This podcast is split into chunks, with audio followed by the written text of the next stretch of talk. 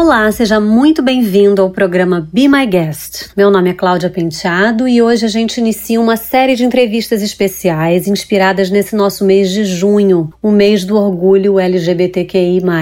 Todas as sextas-feiras de junho a gente vai falar de ativismo, conversando com pessoas desse universo e que vivem diariamente essa realidade, onde não há exatamente uma fronteira entre a vida e a luta permanente por direitos. Hoje eu converso com uma artista, mestre em artes, que defendeu a tese Tríbades, Safistas, Sapatonas do Mundo, Univos, investigações sobre a poética das lesbianidades. E ela vai falar disso e de muitos outros temas importantes. Eu pedi para ela se apresentar para a gente, como se a gente não soubesse nada a respeito dela. Ouve só. Cláudia, normalmente, quando eu vou me apresentar para uma pessoa estranha, eu tenho que repetir meu nome várias vezes. E aí eu falo, oi, eu sou a Leiner, Leiner, levantando a mão assim pra tentar explicar meu nome, que ele é bem complicado, né? E assim, é, para me manter no tema que a gente tá, vai conversar, é, eu vou te falar que até 2017 por aí,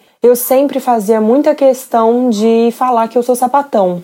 Mas agora, né, desde 2018, com toda essa onda de ódio, é, para me apresentar para uma pessoa estranha, eu tenho que pensar um pouco, assim. Isso é sempre uma questão pra gente que é LGBT, que é mais, né? Porque é, a gente acaba tendo que sair do armário com muita frequência e isso se dá em uma em toda uma dinâmica de, de segurança, né? Então, se a gente se sente seguro, a gente coloca isso quando dá para você escolher, né? Porque não é não é sempre, mas então a partir de agora, para mim, na minha vivência, se tornou mais difícil de, de, pontuar sempre, apesar de que em geral eu faço muita questão. Mas eu acho que o que eu sou, assim, é isso, sapatão e artista e eu escrevo também. É, fui mestrando há um tempo, agora Sou mestre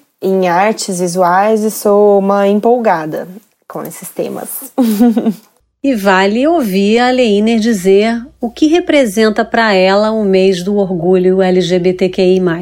Ó, oh, o mês do orgulho LGBTQI+, para mim, é um mês de celebração, mas também de vigília, assim, porque ele é um marco de luta, né? Um marco que nos lembra da luta das pessoas em Nova York, em Stonewall, que fizeram um levante contra as batidas de policiais que eles sofriam frequentemente no, num bar que eles frequentavam e tal, que essas pessoas frequentavam. É essa comunidade muito diversa e com lideranças negras, lideranças trans.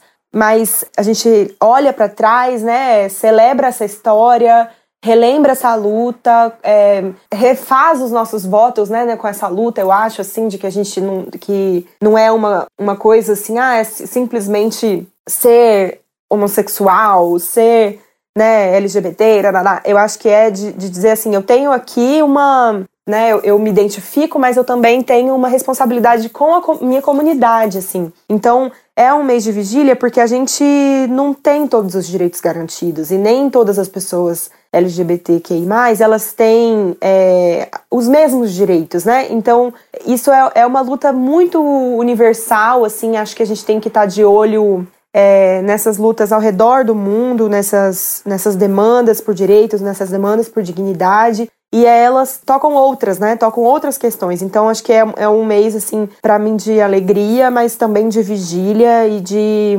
de atenção com o outro. Perguntei para ela por que direitos faz sentido lutar. Olha o que ela respondeu. Eu diria assim, todos. todos e mais. É, porque quando a gente está falando dessa comunidade que é tão grande, tão diversa, a gente está falando sobre LGBTQI mais camponeses, entende? A gente está falando sobre indígenas, a gente está falando sobre quilombolas, a gente está é, então, assim, é, são todos os, todos os, os direitos, né? O direito à terra, o direito à saúde, o direito à educação pública de qualidade, tudo isso tem a ver com, com o nosso mês do orgulho, com a nossa comunidade, assim. É, então, para mim, faz sentido lutar por todos os direitos e mais ainda, né? Leiner, quais são as grandes questões para você hoje no movimento pelos direitos LGBTQI?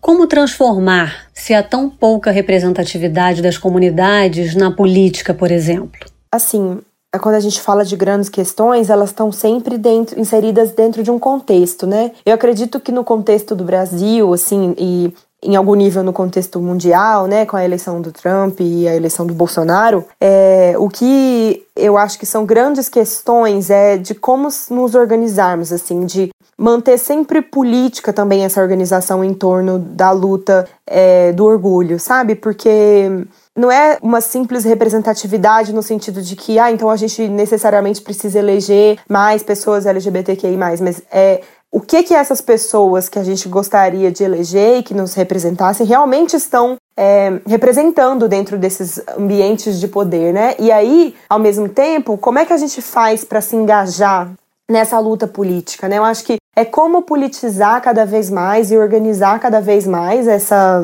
é, nossas demandas assim, inclusive em, em, solidariedade, né, com outros movimentos. Mas é então para mim esse isso é uma coisa que se coloca de como é, não perder de vista essa questão política da nossa existência, assim. É, ainda mais agora quando a gente está sendo muito atacado, né? Principalmente é o que eu percebo assim dentro da retórica desses ataques que a gente vem sofrendo, inclusive de pessoas de lésbicas e de homens gays, enfim, é, eles, existem alguns, né, que apoiam, por exemplo, o Bolsonaro, é de que a gente não deveria ser ativista, né? Eles falam, não, eu, eu sou, mas eu quero ficar aqui de boa na minha, na minha casa, eu só quero ser homossexual aqui de boa, então se você não ficar enchendo o saco, ninguém vai te encher o saco, é isso e tal. É, eu acho que isso é um, um problema, assim, pra gente. Então, não pode ser só uma existência ali vazia, né? A gente tem essa, é, é, tem que politizar essa existência e essa, e essa comunidade, assim. Eu acho que é, é isso, politizar a esquerda, politizar pela solidariedade, assim.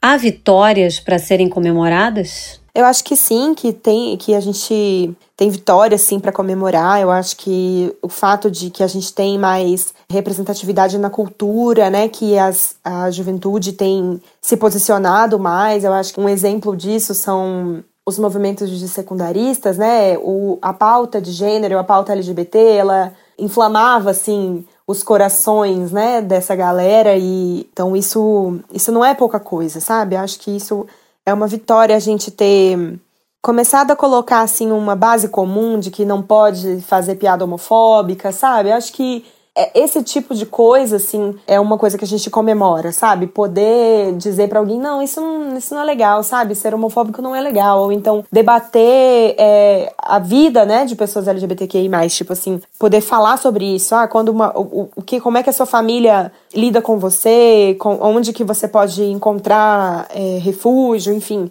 Com certeza tem vitória, sim. Leiner, como os diferentes movimentos se encontram? O que o movimento LGBTQI compartilha com outros movimentos sociais na luta por direitos? Olha, eu acredito que os movimentos sociais, eles se encontram em muitos sentidos, sabe? Eu acho que eles têm que se encontrar em muitos sentidos. Porque, por exemplo, acho que a gente não pode dizer que o movimento LGBT não tem nada a ver com o movimento negro, entende? Porque o movimento LGBT, ele tem a obrigação, assim, ele tem que se politizar com relação a, a ser antirracista, sabe? A ser um lugar seguro para pessoas negras e pessoas indígenas, pessoas amarelas, entende? Acho que a gente tem que não tem como desvencilhar assim. E do mesmo jeito que o movimento negro ele não poderia ser um lugar que, que não aceite, né, que, que não leve em consideração esses outros sujeitos, assim, sujeitos é, não heterossexuais, né? Então, não cisgênero, né? Então, pessoas trans e tal. Acho que isso tudo se une. E não dá também pra gente pensar num movimento é, LGBTQI, que não seja um movimento feminista, né, que compreenda que o mundo está pautado nisso, né, na opressão das mulheres, na subalternização das, das mulheres. Acho que acho que todos esses movimentos eles vão é, aprendendo uns com os outros e não são separados, né? Eles não são separados assim per se, né? Porque as pessoas que fazem esse movimento, né, os corpos, os sujeitos desses movimentos, elas são diversas. Então, é, eu acho que encontra os outros movimentos sociais nesse sentido, assim. E aí é muito amplo. Acho também que encontra, a gente pode ver, por exemplo, dentro do MST, que existe ali a, a o movimento LGBT dentro, né? Dentro deles e fazendo essa ponte fora do, do movimento sem terra, assim, mas assim, tá junto, é quase simbiótico, sabe? Assim, eu, eu acredito nisso, eu vejo assim. E eu acho que se encontram na luta porque normalmente é, a gente está falando de. Quando a gente está falando de movimentos sociais, a gente está falando dessa vigília, né? Dos direitos. Então, assim, é muito difícil pensar em um, um movimento feminista, não, não seria solidário, né? A, a, a pautas ferem, por exemplo, uma pessoa é, homossexual, né? Assim, agora a gente não vai mais poder. A gente vai, sei lá, pautar aqui a cura gay, né? A gente. Isso vai mobilizar todo mundo, entende? Então, é, sendo uma pessoa que está dentro desse movimento, que se organiza nesse movimento de alguma maneira, você se torna solidário, né? A todas as lutas, assim, porque a gente se entende, eu acho, como uma comunidade muito maior. É, eu acho isso muito legal. Bom, eu não podia perder a oportunidade de conversar com a Leiner sobre marcas e propaganda. E o tal do LGBT washing. Eu perguntei se ela percebe muitas marcas praticando esse LGBT washing, tentando se inserir em movimentos e parecerem inclusivas sem serem de verdade. Eu diria que com certeza. Eu acho assim, um exemplo que a gente pode é, tomar disso, né, que a gente tem no Google, por exemplo, é, há muito tempo é, ele celebra ali naqueles, aqueles fazendo de um jeito arco-íris assim a logo, né, do, do Google e tal, mas é, recentemente agora que começaram a, a eles começaram a que eles mudaram o algoritmo que levava uma pesquisa, né, pela palavra lésbica diretamente para pornografia, né? Isso é uma coisa que vem sido demandada e a gente pede e exige, enfim, se mobiliza e demorou muito, muito mais, né? Do que simplesmente dizer assim, ah, legal, é, nós somos a favor da, dos LGBTQI+, sabe? Acho que essa, esse é um dos exemplos. Outro exemplo é a Uber, né? Sempre ali coloca várias, várias bandeirinhas, mas é, realmente está fazendo alguma coisa para é, educar seus motoristas para que não sejam é, homofóbicos, né, LGBTQI-fóbicos, acho que, ou então, assim, realmente levando a sério as denúncias, enfim, esse tipo de coisa muito pequena, né, ainda, é, nem isso está sendo garantido, acho que é, é uma, uma questão muito, muito relevante, assim, da gente, da gente considerar.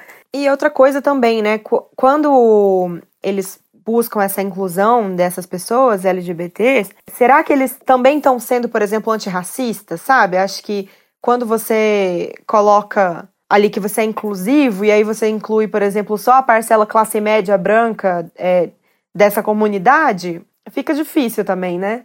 Não dá para considerar como inclusivo. E eu pedi para ela citar alguma marca mais autêntica nesse cenário. Ela preferiu não citar, mas fez um comentário interessante. Eu acho que as iniciativas mais autênticas são as menores, assim. Acho que a gente tem que, que procurar essa, essas, essas iniciativas mais locais ou comunitárias, assim, eu diria isso. A Leiner dá um conselho para os profissionais de comunicação sobre como falar sobre esse tema, como abordar o que realmente importa dentro desse universo. Eu acho que eu diria assim, para tomar cuidado, para não por exemplo, incluir LGBTs, mas excluir pessoas negras, pessoas gordas, pessoas com deficiência, por exemplo, sabe? Acho que é, isso é, é, uma, é uma questão, assim, acho que a gente sempre está tentando encontrar essas, essas representações, né? Mas, e acaba que ou ela vem LGBT, mas aí, daí ela é sempre branca, ela é sempre é, magra, sabe? Acho que esse é um, é um tipo de coisa que a gente poderia prestar mais atenção, assim. E, claro, acho que para todo mundo, né, em geral, o que a gente tem que fazer sobre os temas que a gente não sabe, né, é estudar mais, estar tá mais disposto a ouvir, é, ler. Acho que tudo isso, é, ninguém é obrigado assim, dominar isso, né? E acho que nem as pessoas que são. É, fazem parte desse grupo, né, de LGBTs e tal, é necessariamente alguém que sabe tudo sobre o tema ou, ou tem essa, esse amadurecimento, né, político sobre o tema, que eu acho que isso é uma coisa que é, a, gente, a gente constrói, sabe? A gente não nasce sabendo, não.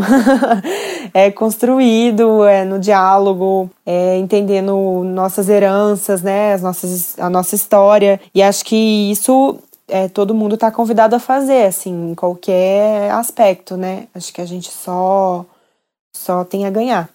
Leiner, você defendeu uma tese de mestrado em arte chamada Tríbades Safistas Sapatonas do Mundo Univos Investigações sobre a Poética das Lesbianidades. Me conta mais sobre essa tese, como é que ela nasceu, do que, que ela fala, o que você quis explorar. Olha, o meu mestrado, ele vem dessa vontade de representação, sabe? Acho que é mais ou menos por aí. Eu sempre é, acho que eu compartilho a vivência de muita sapatão anos 90, assim, que tudo, né? Tudo que era, que era ali que, que beirava alguma coisa de lesbianidade e tal, a gente estava ali tentando de alguma forma ver, né? Se encontrar, se ver e tal. Acho que é, um desses momentos epifânicos para mim foi quando eu perguntei para uma amiga assim, ah, qual foi a primeira é, primeiro beijo lésbico que você viu? Ela falou assim, ah, foi a Madonna e a Britney em 2003, é, no VMA, né? E aí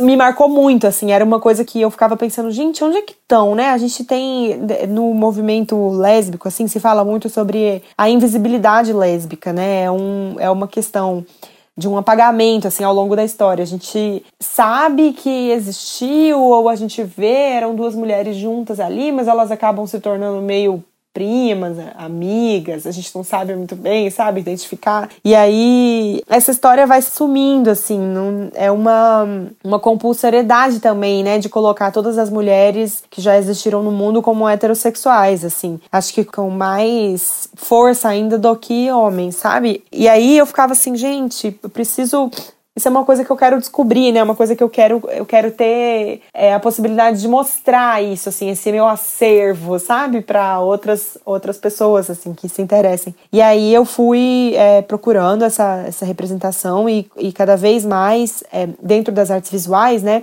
Mas assim tentando entender, tentando buscar essas representações que não fossem que fossem também feitas por mulheres que se identificavam, né, como lésbicas, bissexuais, enfim, pansexuais, de alguma maneira, assim, que tivessem essa questão na vivência delas, né, e não, por exemplo, uma imagem de mulheres juntas que tivessem sido feitas por homens, por artistas homens, héteros e tal. Então, começou por aí.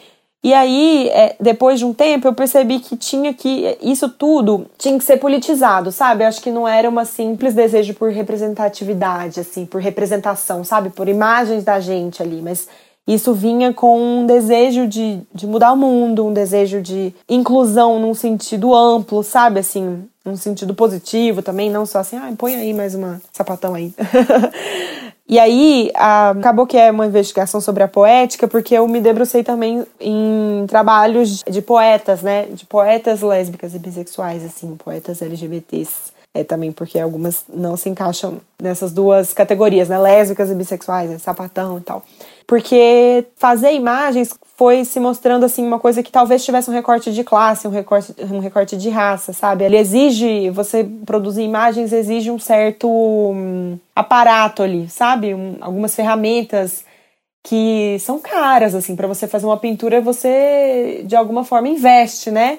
Então, percebendo que o lugar da criatividade, o lugar da criação, é, se construir, né, como um sujeito criativo e tal, ele se dava em outros lugares, né? Não era só na imagem, assim, não era só nessa, nessa arte que a gente conhece o desenho, né, no, na fotografia e tal. Tinha também dentro da poesia e isso foi muito colocado, né, dentro dos estudos, nos meus estudos eu consegui perceber por é, autoras negras, como Audre Lorde, assim, que é, fala bastante sobre isso, sobre o lugar da criação, né, da, da criatividade para mulheres negras e pobres, por exemplo.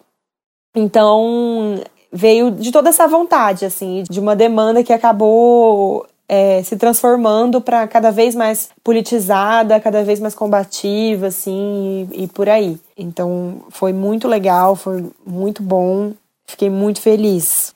Claro que não está completo, né? Eu não tenho como abraçar e dizer que eu falei de todas as, as sapatonas, safistas e tríbades do mundo, mas foi um esforço, assim, de fazer esse, esse abraço, sabe? A Leiner tem um trabalho de poesia que fala sobre lesbocídio no Brasil. Leiner, onde é que nós estamos como país nessas estatísticas em relação ao resto do mundo, por exemplo? O que é relevante destacar? Olha, é, eu não sei te dizer assim essa relação do Brasil com o resto do mundo, sabe? Porque uma coisa interessante, muito triste, né, é que essa essa estatística, ela ainda é muito recente e quase que assim tá engatinhando e quase que não anda, sabe? Porque não é de interesse, né? Principalmente agora com toda essa movimentação antifeminista, né, do governo federal, assim, e, e essa onda de extrema direita e tal, é, isso, quando a gente escuta, né, as pessoas tentando é, falar assim, não, não existe, só existe o povo brasileiro, né? Não existe povos indígenas, o, o ministro da Educação querendo apagar essa diferença, né? Apagar na marra essas, essas diferenças.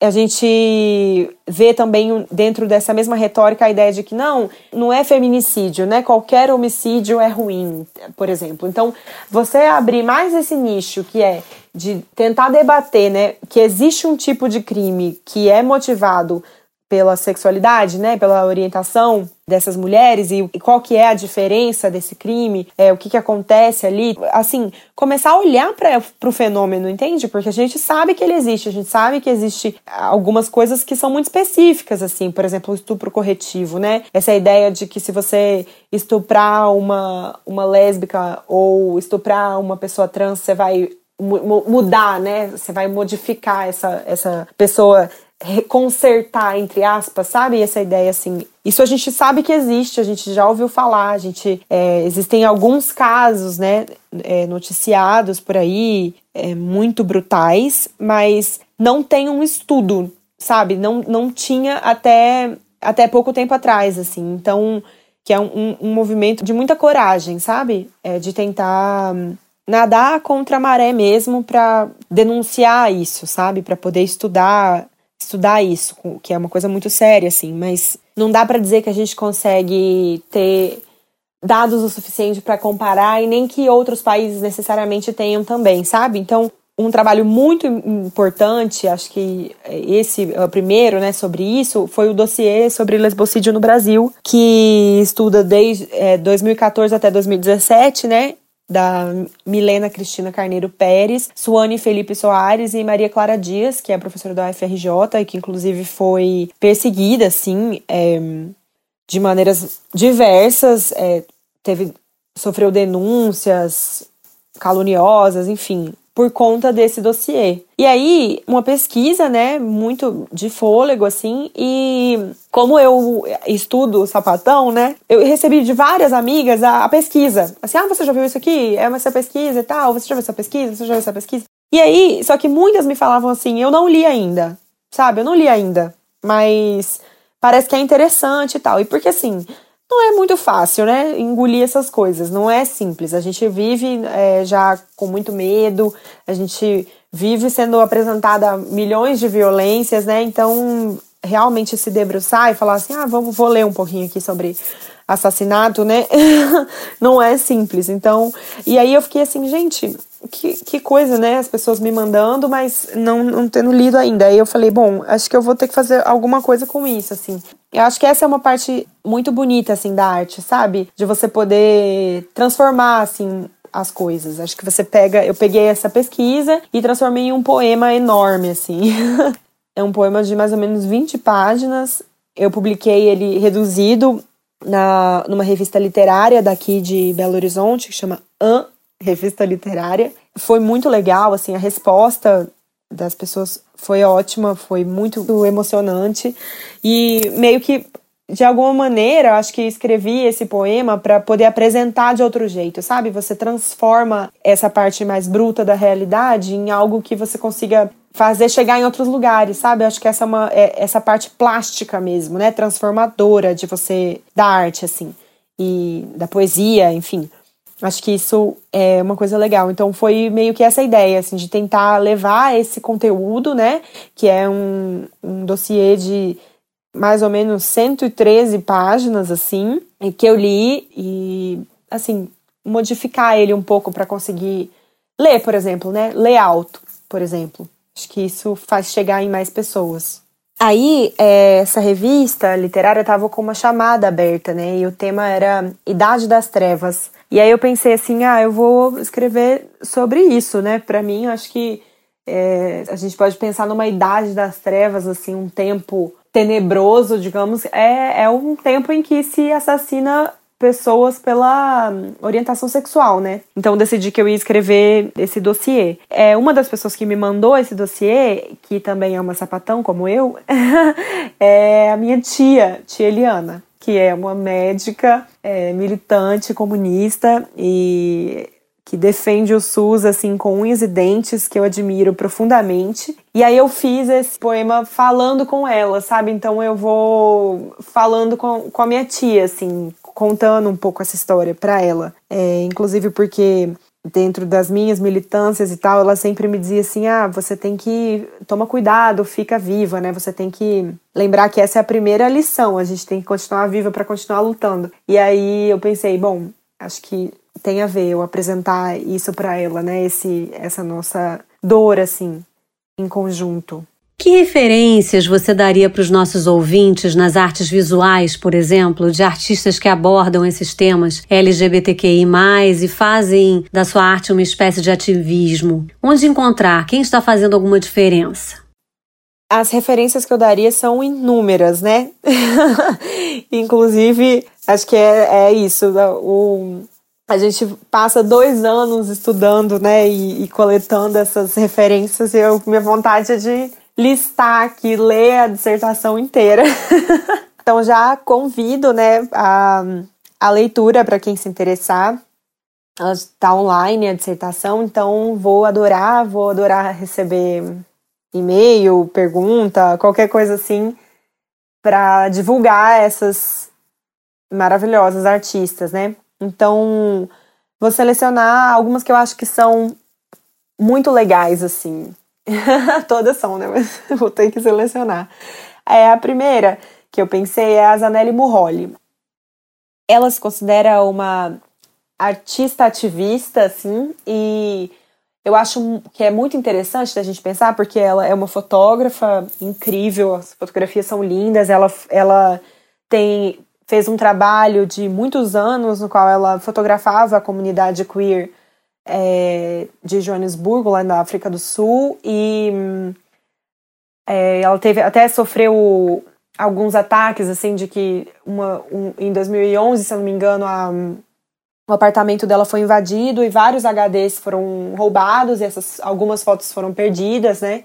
Mas ela tem um trabalho de, é, de ensino também. Ela é, tem uma é uma espécie de ONG assim, né, com outras lésbicas negras também, principalmente, que ela ensina a fotografar, né? Porque é, é conhecida pelos crimes de ódio contra lésbicas, assim.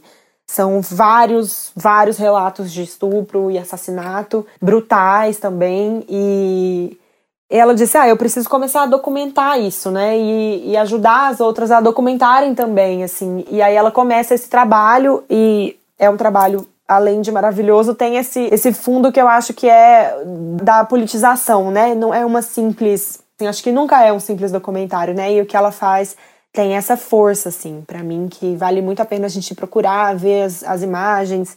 Tem muita coisa é, online, assim, acho que é muito legal. E ela também tem, ela participa de alguns documentários. Quem fala inglês entende um pouquinho pode procurar. E tô falando isso porque nem todos estão legendados, mas vale muito a pena. Alguns estão, então dá pra gente procurar. Ela falando sobre o trabalho dela também, que vale muito a pena ver, né? Acho que nada como a artista falar do próprio trabalho, assim.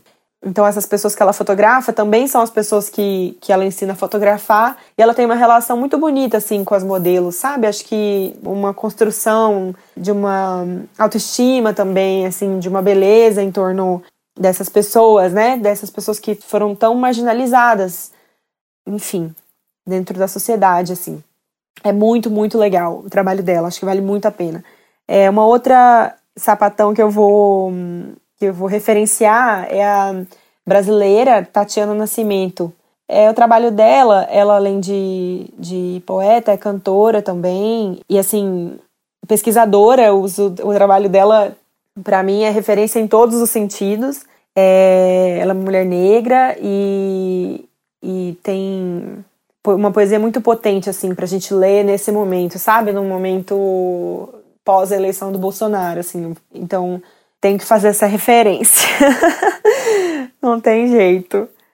Também, é, recentemente, a editora Autêntica é, traduziu o, o livro Irmã Outsider, da Audre Lorde, que é também uma mulher lésbica, socialista, guerreira, assim.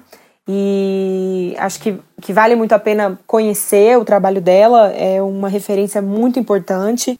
Também recomendo que a gente busque conhecer algumas iniciativas como Palavra Sapata ou Mulheres que Escrevem, é, as lésbicas que pesquisam também. Acho que é, todas essas referências estão online, estão no Instagram e estão escrevendo aí, né, em blogs e tal, eu acho que é uma boa forma de conhecer as poetas que estão escrevendo agora, assim, inclusive publicando tradução, né? Acho que esse é um, é um trabalho muito legal, é muito bonito, assim, essa, essa parte da comunidade, né, que se referencia, que tenta buscar essa, essa herança, né, essa, essa ponte, assim, fazer essa ponte. Isso é uma coisa que nas artes visuais é, me incomoda um pouco, assim, é um pouco mais difícil da gente ter esse acesso, né? Eu acho que as imagens, é, a não ser que elas estejam online, aí às vezes elas perdem muita qualidade e tal. É, é, mais difícil ter um livro de arte, assim. Eu, eu tive muito essa dificuldade no mestrado de uma artista que eu recomendo muito, por exemplo, a Laura Aguilar, ela é uma mulher ticana com uma severa dislexia auditiva, ela ticana é, significa ela nasceu nos Estados Unidos, mas é da comunidade mexicana, assim. E o trabalho dela é incrível também de, em fotografia, mas tive muita dificuldade de encontrar um livro assim que eu pudesse ver o trabalho melhor, né? E aí acaba que a gente fica com uma referência um pouco solta assim quando é só na internet ou diminui muito a qualidade. Mas é, uma coisa que eu recomendo é então tentar procurar dissertações, teses sobre essas artistas que a gente está buscando, assim, por mais difícil que seja encontrar um livro, né? Por exemplo, na biblioteca da UFMG, que é onde eu fiz o mestrado, não tem esse livro. Eu tive que dar um jeito de comprar sozinha, assim. Então, essas artistas, elas acabam sendo marginalizadas também nesse sentido, de que porque é muito caro, porque é, não é uma de interesse, né, de, de muita gente, assim, é um, um interesse bastante pontual, digamos assim. Elas não estão lá. A gente tem um milhão de, de livros sobre artistas italianos, né? Mas dificilmente a gente vai ter essas artistas que acabam que continuam sendo marginalizadas nesse sentido também. Mas vale a pena procurar. Eu acho que tem essas, essa essa forma, sabe, de que, que é uma dica, assim. Procure as, as dissertações e as teses que, que são de graça. Na pandemia, a questão da saúde se faz muito presente. Como é que o movimento LGBTQI percebe essa demanda? Quais são as pautas específicas? Essa pergunta é ótima, porque vai me deixar enaltecer uma, uma coisa que eu amo e que sempre enalteço, que sempre que posso, que é o Sistema Único de Saúde.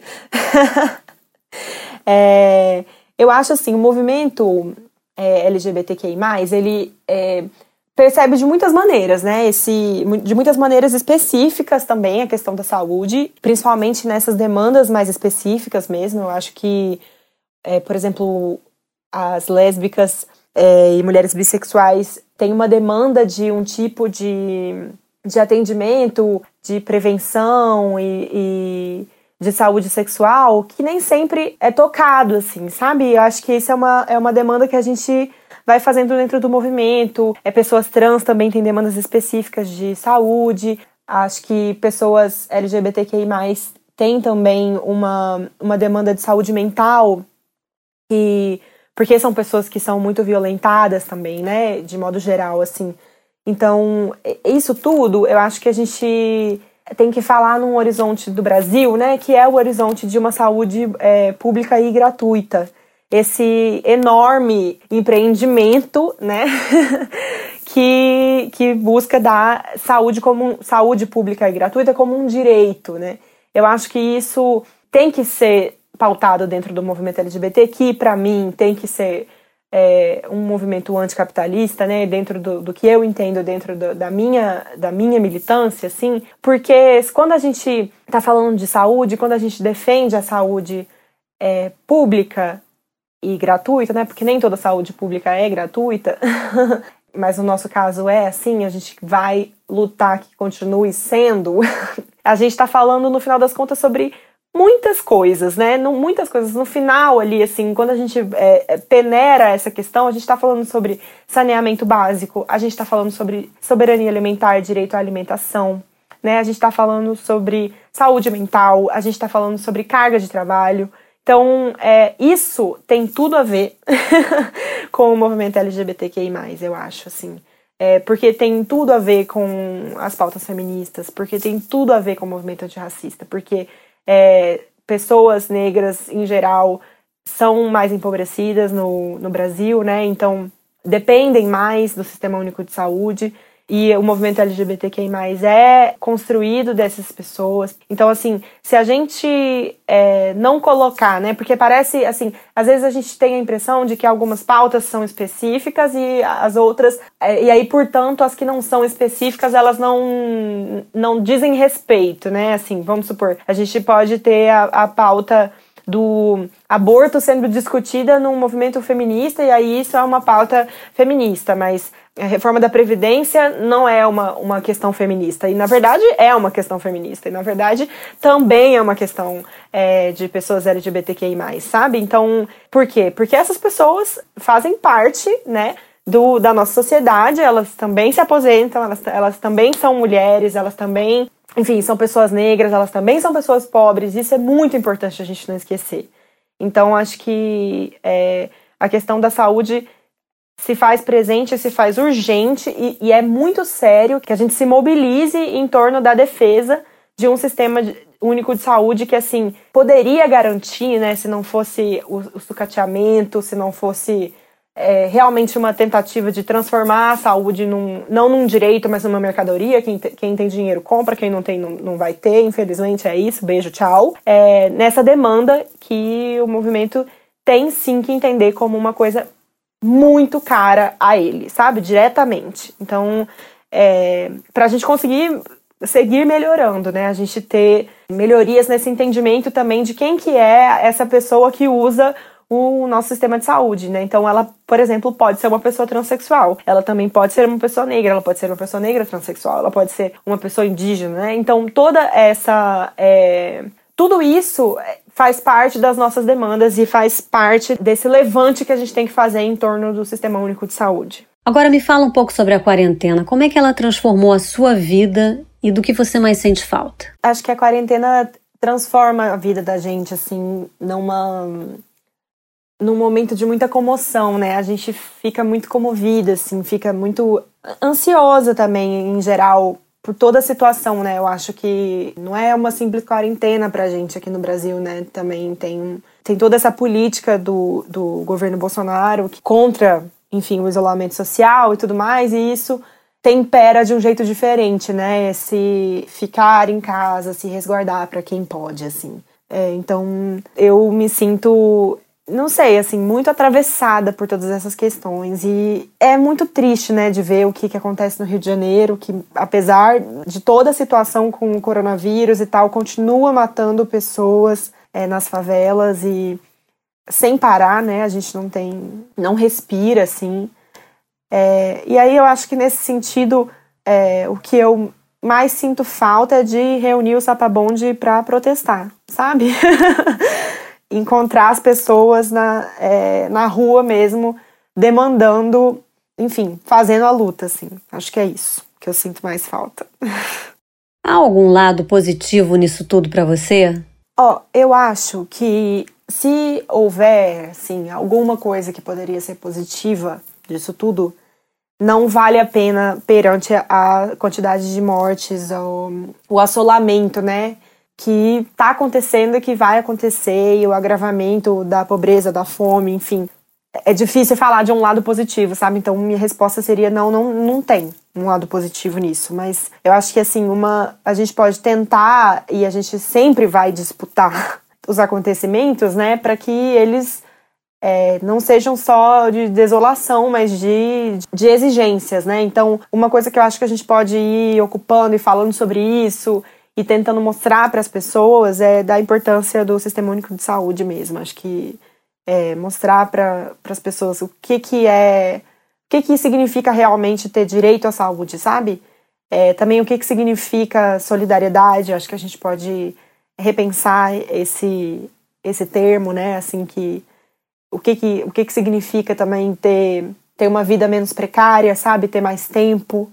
É, o que que o tempo significa pra gente, né? O que que o, que que o trabalho tem, significa, o que que a gente quer que ele signifique, né? Se, se é só esse trabalho para uma sobrevivência ou um tempo que é tempo é dinheiro ou é um tempo que, que faz com que as pessoas queiram viver, né? Que as pessoas consigam desfrutar, que as pessoas consigam é, tecer né, a vida delas, assim, acho que é, usar esse tempo e que é tão frágil, né, tão caro, assim, para existir, né, como um sujeito inteiro, assim.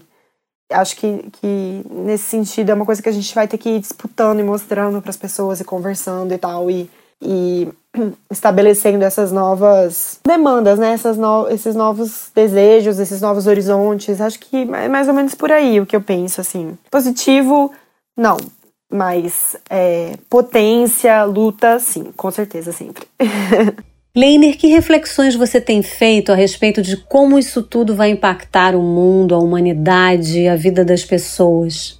Olha, eu acho assim, é difícil responder isso porque a gente tem que olhar para as coisas assim com, acho que assim, existe uma certa vontade de ser otimista, né?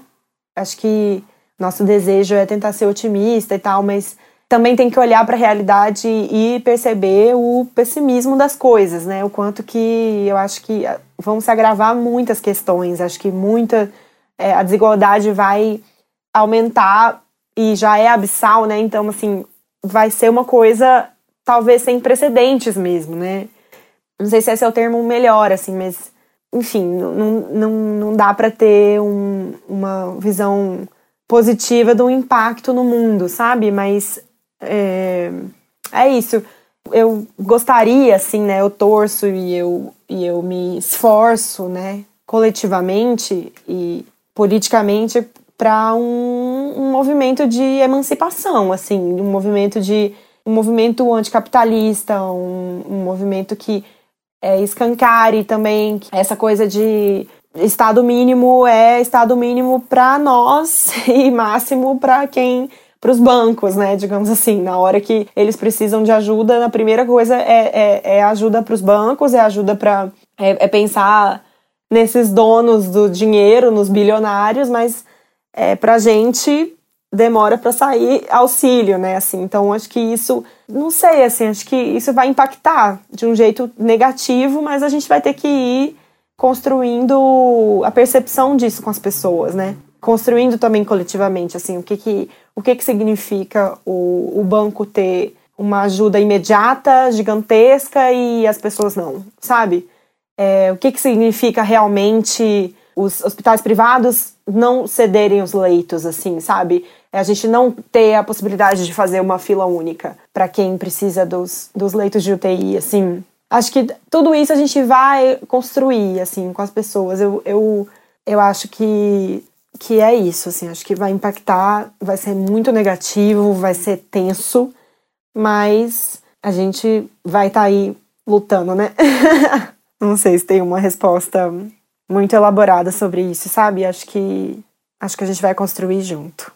Para encerrar a entrevista, eu pedi para Leiner ler um poema para gente. Fica viva. Se você for queimada, tia, na fogueira, eu vou te amar mesmo assim. Quando a mataram, tia, eu lembrei da primeira vez que você me disse para ficar viva. Fica viva. Para lutar, você me disse primeiro, a gente tem que ficar viva. Eu fico pensando, tia, se você sente o que eu sinto quando te vejo na frente de uma greve, tia, pelo SUS, pelo povo, por aquela senhora magrinha, negra e pobre, que reclamava para você: Eu tenho um escorpião na barriga, doutora. E você me disse: Olha, eu desconfio, Porque eu examinei, eu apertei o abdômen dela, eu desconfio que a dor da ferroada de escorpião seja fome, sabe? Quando você foi presa por um policial que depois, sem farda, levou a filha pequena para consultar no posto de saúde onde você trabalha, ele disse: Você tem que entender, era o meu trabalho, porque seu corpo reconheceu o arrepio de medo e ele reconheceu você.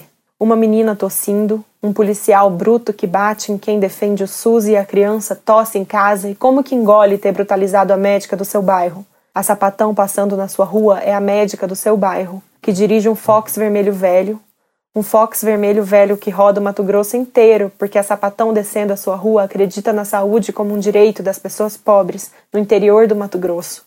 Ela é casada com uma assistente social que fica tentando encontrar uma forma de evitar o constrangimento das travestis, porque elas têm que falar o nome de batismo alto na recepção da unidade de saúde especializada em HIV, e ela tenta decorar o nome social de todas porque as fichas estão com o nome de batismo ainda. Ela acredita, eu acredito também, que o tratamento tem que ser gratuito e a saúde é um direito, ficar viva é um direito das pessoas, das travestis com HIV que se prostituem num bairro afastado da capital do Mato Grosso. E você me disse, tia, fica viva. E eu rezo todos os dias, tia, fica viva, porque eu não sei se eu acredito em Deus, mas eu acredito que o julgamento é só para alguns, o fogo só para alguns, tia. Se você queimar, fica viva. Se eles prepararem o julgamento quente, frito, feito para você, eu danço junto até as cinzas, até sobrar pouca coisa ou nada. Fica viva. Porque imagina o cheiro, tia de umas 15 mulheres queimadas numa vilinha desse tamanico, você acha que não queima, titia, bruxa no Brasil? E não foi a Marielle, tia, a queima-roupa, você acha que as sapatonas não ardem? Quem é que vai reclamar nossos cadáveres? Então as bruxas que ardam, com seus pezinhos brutos nos sapatinhos que não cabem, e por isso tivemos que arrancar o tampo do dedão ou morria, fica viva. Se a fogueira subir alta, eu ardo com você e todas as nossas amigas ardem. Eu danço com você, titia. Eu ardo, eu ardo de ódio, eu queimo. Estrala a vergonha, um galho seco, uma brasa quente. Uma marca de bruxa de nascença no batismo, a água na testa ferve e queima, mas fica viva. A igreja inteira, viva. Não queria? Eu choro alto, eu engasgo. A minha carne exala e arde, eu não peço para parar, não queria? E se eu morrer queimada, tia, eu vou feder com minhas irmãs o continente inteiro. Bom, agora você fica com a playlist da Leiner, tem de tudo, coisas que ela gosta, inclusive alguns artistas da comunidade LGBTQI+. São artistas brasileiros e vale ouvir, porque é muito boa a playlist. Eu fico por aqui, na segunda eu volto com mais uma entrevista inédita aqui no Be My Guest. Para acessar as entrevistas no Spotify é só procurar pelo perfil Rádio Bipop Podcast. Tá tudo lá. Um beijo e bom fim de semana.